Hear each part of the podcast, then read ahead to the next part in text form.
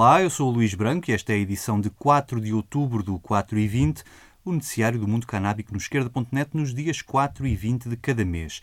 Pode subscrever o podcast no iTunes ou através da sua aplicação favorita, procurando 4 e 20 por extenso. Para mandar comentários e sugestões, basta um e-mail para luís.branco.esquerda.net ou mensagem para o 4 e 20 no Twitter ou no Facebook. E agora vamos às notícias.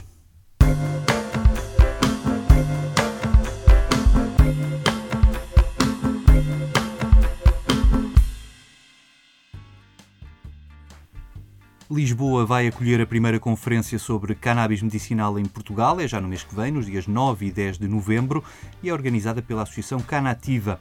O primeiro dia é destinado ao público em geral, com intervenções, mesas redondas e debates a decorrerem a partir das 9 da manhã e até às 7 da tarde. A conferência terá lugar no auditório da Ordem dos Contabilistas Certificados, que fica na Avenida Defensores de Chaves. Os lugares são limitados e os bilhetes já estão à venda, custam 40 euros, 35 para sócios da Canativa. No dia 10 de novembro, as sessões vão decorrer em formato de workshops destinados a profissionais de saúde e terão lugar no, Hotel Júpiter, na Avenida da República. Entre os convidados internacionais está o neurologista norte-americano Ethan Russell, um dos investigadores da cannabis mais conceituados em todo o mundo. Por videoconferência a partir de Israel irá intervir o químico Rafael Meshulan, que ao longo das últimas décadas contribuiu para que fossem identificados e isolados alguns dos componentes da planta da cannabis. Do país vizinho virão académicos e médicos, entre eles o nosso conhecido Javier Pedraça, que também trabalha no Hospital de Beja. Também estão confirmadas as presenças do vice-presidente da Tilray, a multinacional canadiana que vai produzir cannabis em Cantanhede e que patrocina esta conferência.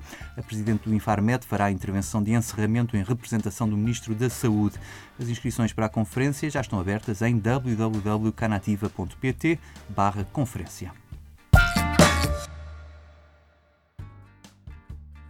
Depois da Coca-Cola, é a vez da Pepsi vir admitir que tem planos para entrar no mercado das bebidas canábicas.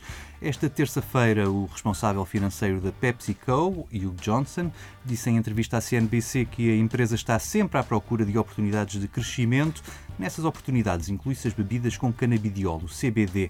O executivo da Pepsi não quis, no entanto, entrar em detalhes sobre os planos da empresa para as bebidas canábicas, que começam a ser vistas como a tábua de salvação para uma indústria que tem visto o seu volume de vendas estagnar nos últimos tempos. Na Holanda, o plano do governo para regular o cultivo da cannabis vendida nos coffee shops está a ser mal recebido em Amsterdão.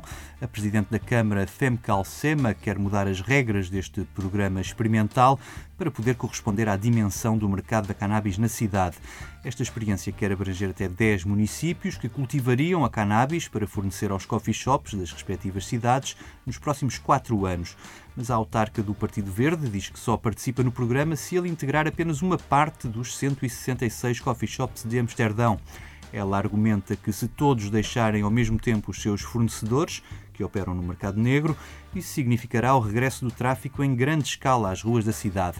Alcema diz ainda que restringir o cultivo a 20 ou 30 variedades de cannabis e AX não faz sentido no mercado que hoje oferece centenas de variedades. Se o governo insistir no seu plano inicial, a autarca de Amsterdão vai propor um período de transição em que os coffee shops vendam a cannabis cultivada pelo município, a par da que hoje é vendida nos coffee shops. Na Califórnia, o governador Jerry Brown conseguiu enfurecer esta semana boa parte da comunidade canábica. Tudo porque vetou uma lei que permitia aos dispensários medicinais oferecer cannabis aos pacientes mais pobres. O governador diz que essa medida contraria o espírito da proposta de legalização aprovada em referendo. As organizações pró-legalização respondem que o veto de Brown não faz qualquer sentido, até porque antes da legalização total, que entrou em vigor este ano, essa era uma regra comum nos dispensários. Oferecer ou fazer um grande desconto na cannabis receitada aos pacientes mais pobres, uma prática que os californianos chamam de compassionate care, sempre foi encarado como uma medida de justiça, até porque isso é legal no caso dos opioides, através dos seguros de saúde financiados pelo Estado. O senador democrata Scott Wiener já prometeu voltar à carga com a proposta no próximo ano. Ao fim de 50 anos de carreira política, ele já tinha sido governador da Califórnia entre 1975 e 83, antes de voltar a assumir o cargo em 2011. Jerry Brown vai sair do cargo nas eleições do, mês que vem e, na despedida, aproveitou para vetar também propostas que defendiam salas de injeção assistida para combater as overdoses de opioides. A dedução fiscal das despesas nas lojas legais de cannabis ou o alargamento do programa de investigação sobre cannabis na Califórnia. Pelo lado positivo, assinou a lei que elimina do cadastro ou reduz as penas dos antigos condenados por crimes ligados à cannabis e uma outra lei que alarga o cultivo do cânhamo industrial. Depois de Brown, as sondagens apontam o também democrata Gavin Newsom como o próximo governador da Califórnia. Newsom é um defensor da legalização e a sua campanha tem arrecadado milhões junto dos lobbies da cannabis. Os Estados Unidos já têm um território a legalizar a cannabis sem recurso a referendo. Trata-se da Comunidade das Ilhas Marianas Setentrionais, que fica na Micronésia, mas tem um estatuto de comunidade associada e por isso estão sob jurisdição norte-americana. Com uma população de apenas 50 mil habitantes, a legalização do uso recreativo chegou por via legislativa e veio acabar com a proibição total que vigorava até agora. Ou seja, esta comunidade tornou-se também a primeira a legalizar o uso recreativo sem que tenha existido um sistema legal de uso medicinal de cannabis. Com a nova lei promulgada pelo governador Ralph Torres, os maiores de 21 anos vão poder consumir e adquirir a cannabis em lojas que serão licenciadas pelas autoridades e poderão também fazer o autocultivo de um número limitado de plantas em casa. No Uruguai, estamos prestes a assinalar os cinco anos da lei que legalizou o consumo. Esta semana foi divulgado um estudo da Universidade da República concluiu que os novos consumidores que começaram a consumir após a legalização não consomem outras substâncias ilegais, como a cocaína ou ecstasy. São números que contrastam com o panorama que havia no tempo da proibição e que, mais uma vez, desmentem a teoria de que a cannabis seria só por si uma porta de entrada para consumos mais perigosos, como explicou à Rádio Uruguai Sebastián Aguiar, do Monitor Cannabis.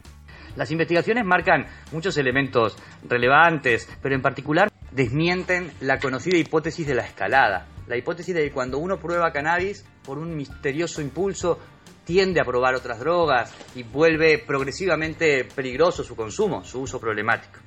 Hemos visto que esto no es así. Entre los nuevos usuarios de los últimos tres años, hay un 0% de personas que también utilizan cocaína, por ejemplo. En cambio, en las encuestas anteriores, si miramos los últimos tres años, este porcentaje era en torno del 10% de las personas que empezaban a usar y además usaban otras sustancias, ni cocaína, ni éxtasis. Entonces, parecería que efectivamente el acceso a un sistema cuidado de oferta del cannabis impide, ha quitado a decenas de miles de personas, a 30.000, 40.000 personas, la posibilidad de entrar en contacto con otras sustancias, con lugares peligrosos. Entonces, ese es un asunto relevante. También es relevante que en las poblaciones de riesgo, como por ejemplo adolescentes, según la última encuesta realizada estudiantes por, el, por la Junta Nacional de Drogas, no ha aumentado tampoco la tendencia de crecimiento del consumo. O sea, los adolescentes, estudiantes consumen cada vez más cannabis, pero en forma que no parece haber sido afectada por la regulación. Os números divulgados pelo Monitor Cannabis, o organismo público que monitoriza o consumo de cannabis no Uruguai, apontam para um aumento da prevalência do consumo. Este aumento é explicado em parte pela mudança do estatuto legal, já que sendo legal as pessoas mais facilmente declaram que consomem, mas há mudanças no perfil dos consumidores, que antes de 2014 eram sobretudo jovens, entre os 20 e os 30 anos, do sexo masculino e habitantes da capital Montevideo. Com a legalização, verifica-se a entrada de novas camadas da população, com maior crescimento a verificar-se entre as mulheres e a população mais idosa.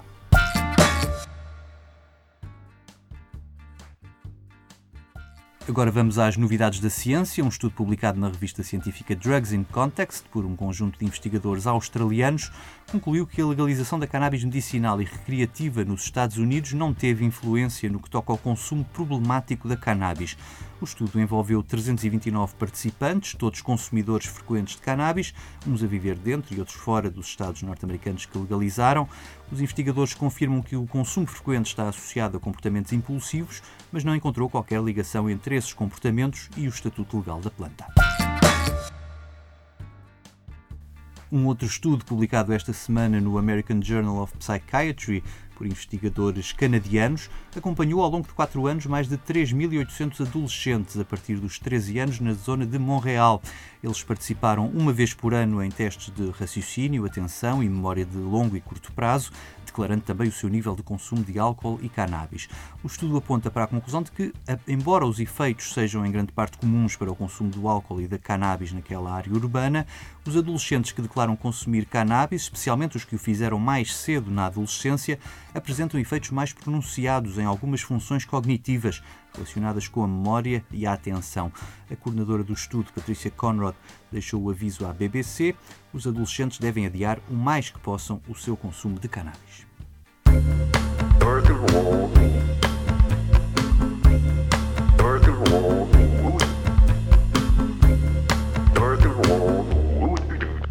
Termino com um momento musical. Um dos maiores intérpretes do samba passou por Lisboa ontem à noite e volta no próximo dia 10 de outubro ao Coliseu do Porto.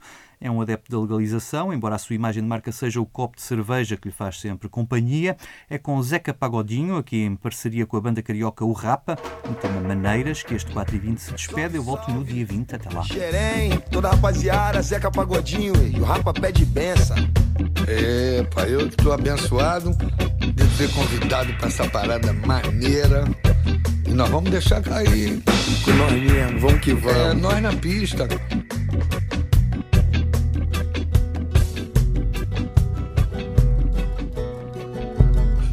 Quiser fumar, eu fumo.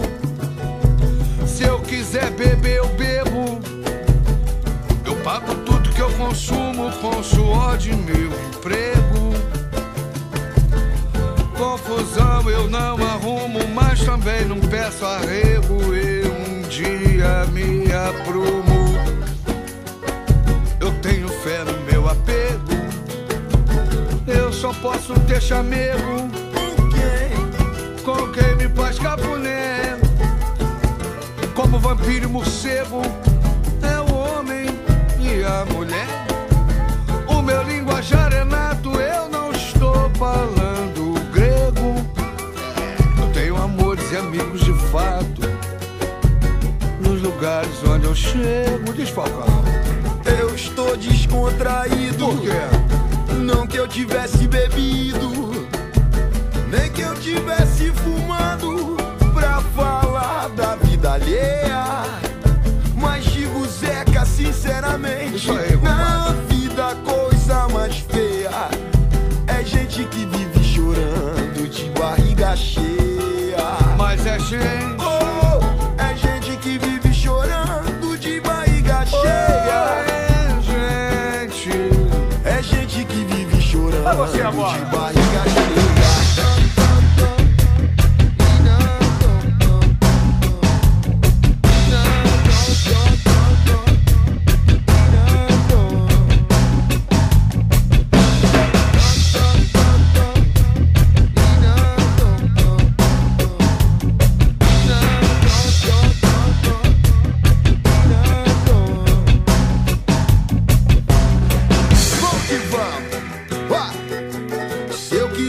fumar, deixa que eu fumo. Se eu quiser beber, deixa que eu bebo. Pago tudo que eu consumo com suor do meu emprego. Confusão eu não arrumo, é, mas também não peço arrego.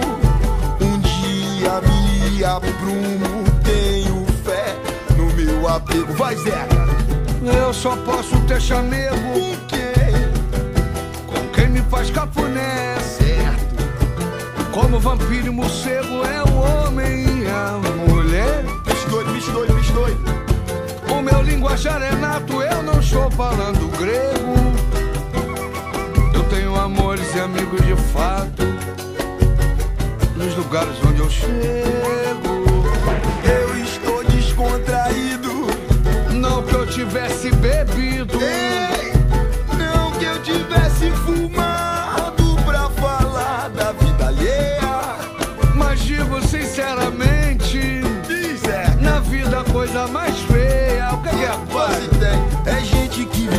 lamentando e chorando de barriga cheia. É gente que vive chorando de barriga cheia. Gente, é gente que vive chorando de barriga cheia. Alô, Laura, alô, Lobatinho, valeu, grandão mesmo, legal. salve, salve, Xerém, salve, salve a família Zeca Pagodinho. É o que vence tranquilidade, a paz. Vamos que Deus nos acompanhe, cara. Sempre. Primeiro.